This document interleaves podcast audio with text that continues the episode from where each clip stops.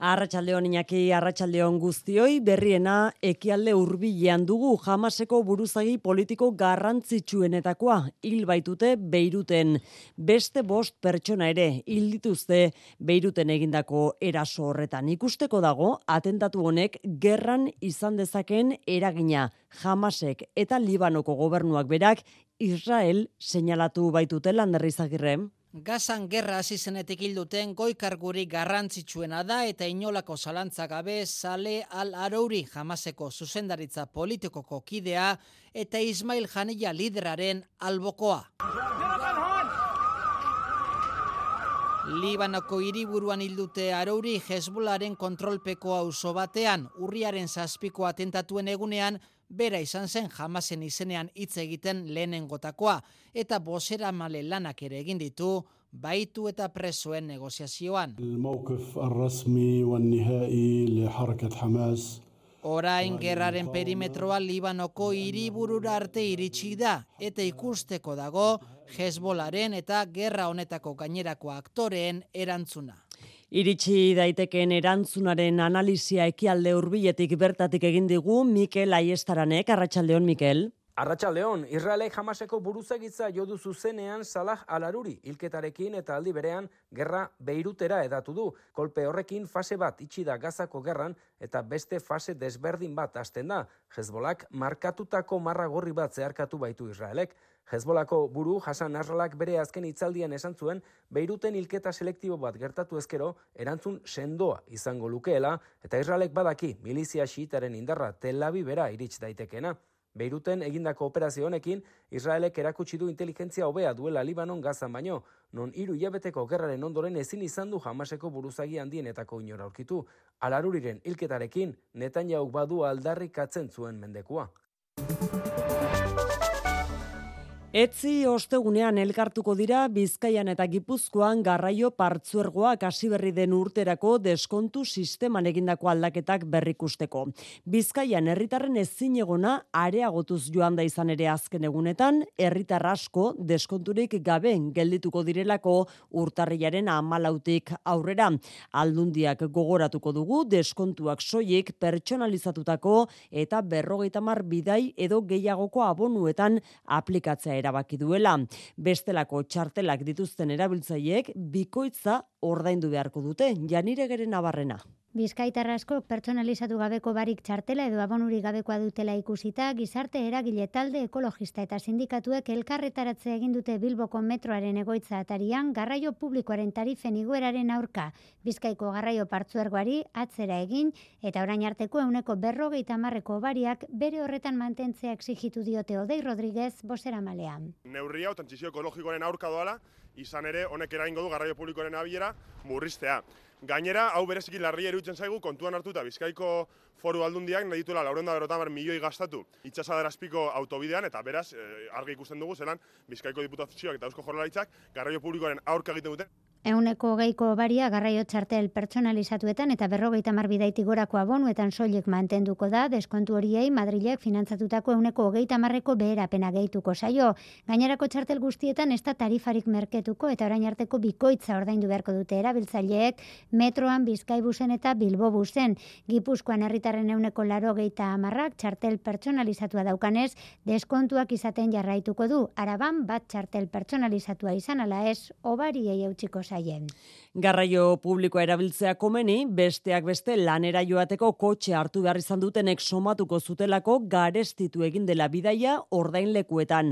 AP irurogeita zortzi errepidean esaterako euneko lau inguru. Bilbo eta Gasteiz arteko zatian adibidez bidesaria hogeita bost zentimo garestitu da 6 euro terdiraino ibilgailu harinentzat. Laudio eta Bilbo arteko ibilbide berriz amar zentimo garestiagoa da 2 euro eta berrogei zentimora igota. Gainontzeko autobidetan ere igoerak izan dira, Gipuzkoan euneko bikoma hogeita bostekoa, AP zortzi eta AP bat autobidetan eta A6 iru 6 autobidean, hau da, deskargako ordainleku guztietan, Bizkaian euneko iru igo dira batez beste bidesariak, bai AP zortzi autobidean, baita Bilbo egoaldeko saies bidean eta Artxandako tuneletan ere. Kutxabankek komisioak kenduko dizkie bere bezeroen amarretik zortziri urtarrilaren amabostetik aurrera. Hogeita urtetik beherakoek ez dute inolako baldintzarik bete beharko kontua edo txartela doan izateko. Hogeita amar eta hogeita amala urte arteko entzat ezinbesteko baldintza izango da berriz, nomina elbideratuta edukitzea komisiorik ez ordaintzeko. Hogeita amabost eta irurogeita la urte artekoek bestalde, nomina elbideratuta edukitzeaz gain, bost erosketa egin beharko dituzte txartelarekin iru hilabetero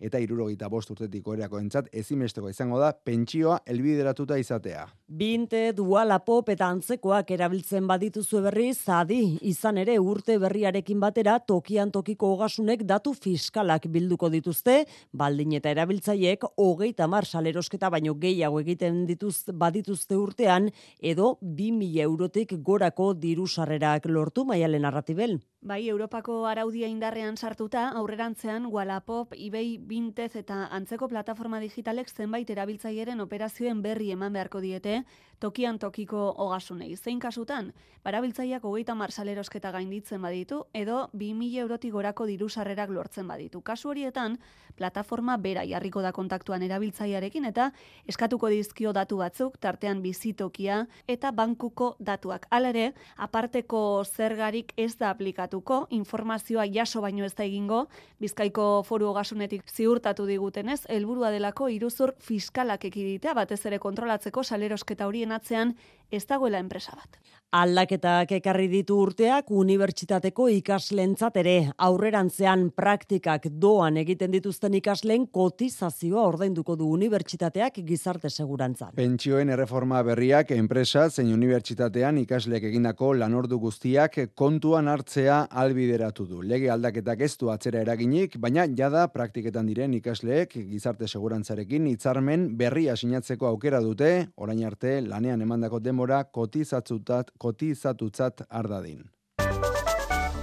Espainiako Polizia Nazionalak atzeratu egin du urtezar gauean pesoeko egoitza atarian protesta deitu zuen pertsonaren deklarazio hartzea bihar pasako da azkenean poliziaren aurretik.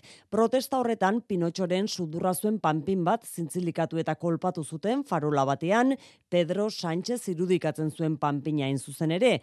Badagorroto delitua izan daitekelakoan bide judizialei ekitea ari da aztertzen PSOE alderdia Madrilera goaz Mikel Arregi Arratsaldeon. Ba, PSOE urtea maieran Pedro Sánchezen panpina jipoitu zuten kontrako salaketa iragarri ostean hauen kontra gogor egiteko eskatu du Patxi López Kongresuko bozemaileak haren ustetan gorroto delitu baten aurrean izan gaitezkelako. Queremos atajar esto de raíz, de manera radical, sin ningún pero, sin ninguna equidistancia.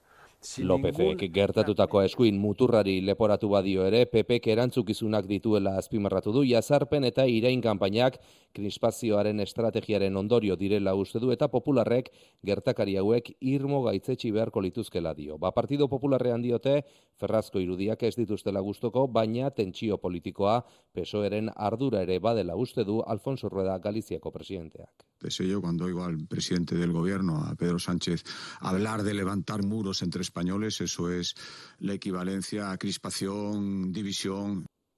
Ba, bere zitazio atzeratu eta gero poliziak asteazken goizean hartuko dio deklarazioa Ferrazko Gabonzarretako eskuin muturreko festaren deitzailea. Epaitegietan berriz, Jenny Hermoso futbol jokalariak berretxe egin du auzitegi nazionalean, epai aurrean Luis Rubiales Espainiako Futbol Federazioko presidente hoiak emandako musua baimendu gabea izan zela. Aldi berean gaineratu du presioak jasan zituela futbol selekzioko goi arduradunen aldetik musuak eragindako polemika baretzeko eskatu zainua mendiburu. Bi ordu luzeko deklarazioan Jenny Hermoso kukatu egin du Luis Rubiales Espainiako Futbol Federazioko presidentoiak musu emateko inolako baimena zuenik. Ez ustean harrapatu zuela esan du. Are gehiago mundialaren finaleko gertakarien ostean presioak jasan zituela deklaratu du epaile aurrean. Auzitegi nazionaletik ateratzerakoan komunikabidei eskerrak eman dizkio. Eh, Eta orain, justiziak duela azken hitza esan du. FIFAk inhabilitatutako Luis Rubiales bi delitugatik ari dira ikertzen, batetik sexu eraso delituagatik eta bestetik derrigortze do behartze delituagatik abuztuaren hogeian Sydneyn jokatu zen mundialeko finalean izandako gertakariengatik. Adin txikiko migratzaileen harrera erkidegoentzat aukerazkoa izan ez dadin, beharrezko lege aldaketak egingo direla esan du Elma Saiz Espainiako gizarte segurantza eta migrazio ministroak xiker. Azken hilabetetan Espainiako estatuko kostara eta bereziki Kanarietara migratzaile ugari iritsi ondoren, adin txikiko migratzaileen egoera eta banaketa eztabaida iturri bilakatu da erkidegoen artean eta Saizek azimaratu du migratzaile krisiaren kudeak eta elkarta eta elkartasuna ez dela auta estatu hauzia dela. La cuestión migratoria es una cuestión que va a ser bandera. Esto no es una cuestión opcional, esto es una cuestión eh, de solidaridad. Lege aldaketak egiteko adostasunak joste aldera lan egin beharko duten arren bere ala helduko diote lauziari esan du Elmasaiz migrazio ministroak legea ondoren gorteetan babes dezaten. Kanarietan egin ditu adirazpenak saizek migratzaileen harrerarako zentro bat bisitatu ondoren hain zuzen Kanarietako presidentako hartarazitu gainezka daudela instituzioak eta gobernuzkanpoko erakundeak. Bestalde kalamua medikuntzan erabili alizateko araudia laster prest izatea espero du Espainiako osasun ministroak. Monika Gartzia osasun ministroaren sailak zirriboro bat landu du marihuana sendagarri gisa erabiltzeko aukera izan dadin eta testu hori orain legez onartzeko urratsak eman nahi dituzte. Osasun ministerioko iturriek zabaldu dutenez, ministerioaren testuak edo araudiak berme guztiak biltzen ditu marihuana era seguruan erabildadin medikuntzan eta zirriboro horren xehetasunak publikoki zabaldu aurretik, gaiaren inguruan lanean aritu diren elkarte eta erakundeekin bilerak egingo ditu Espainiako Osasun Ministerioak.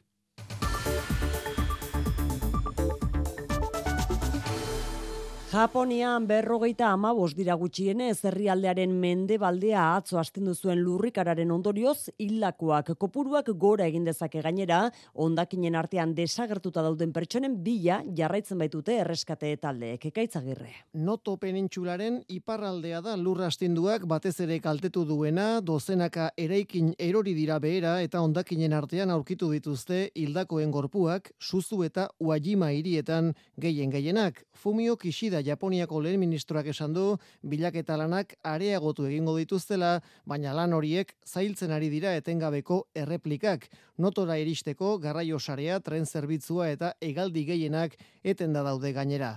Lurrikararen ondoren, ezarritako tsunami alerta bertan behera utzi du Japoniako meteorologia agentziak, baina ebakuatu zituzten herritarrei etxera ez itzultzeko gomendatu diete bada espadako neurri gisa. Japonian bertan bost pertsona hildira hegazkin komertzial baten eta kosta zaintzako beste baten arteko istripua azken hau lurrikara kaltetutako eremua, eremura abiatzekoa zen, baina Japan Airlines konpainiako hegazkin komertzial batek jo du Tokioko aireportua inguruan lur hartu duenean.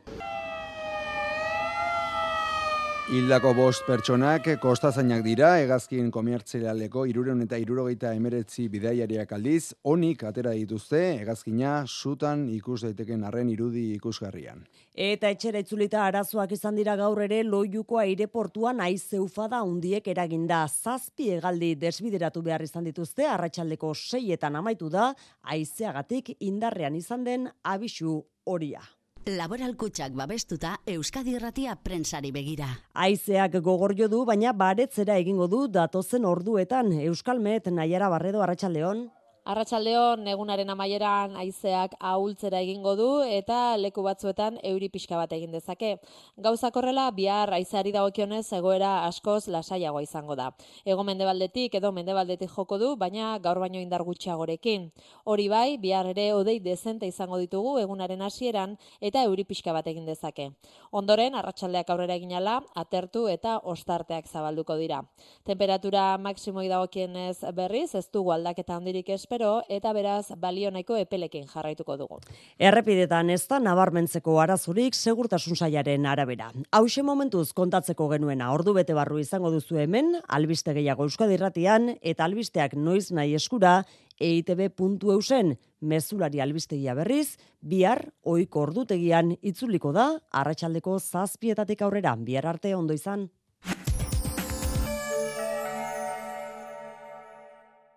Bada beste modu bat erretirorako aurrezteko. Azalpen argi ezan bardu. Etorkizuna nola planifikatu ondo uler dezazun. Dena azaltzen dizun horbaitek soilik lagun diezazuke erretirorako aurrezten. Gure gestoreek adibidez, laboralkutsaren biziaro aurreikuspen planak. Azaldu, ulertu, erabaki. Laboralkutsa, bada beste modu bat. E, ninguen abisatu zigonean eintzan zenarro, nola aita asalduan. Aita asalduan eta bai, oi hartzunen. Kera garrizko ege atzalde guzien ba emozionatu eta danak. Gure aita, poliziak hildu frankok ainduta. Ni iskutatzen izan e, eunian, bota nazuen neita duen tokin. Jak, Marko bat, eski. Jak ez deten ez autu, ez deten ez errein, behonduan eunai det. Emozioa kontatzeko faktoria. Astelenetik ostiralera goizero, Euskadi irratian. Euskadi irratia.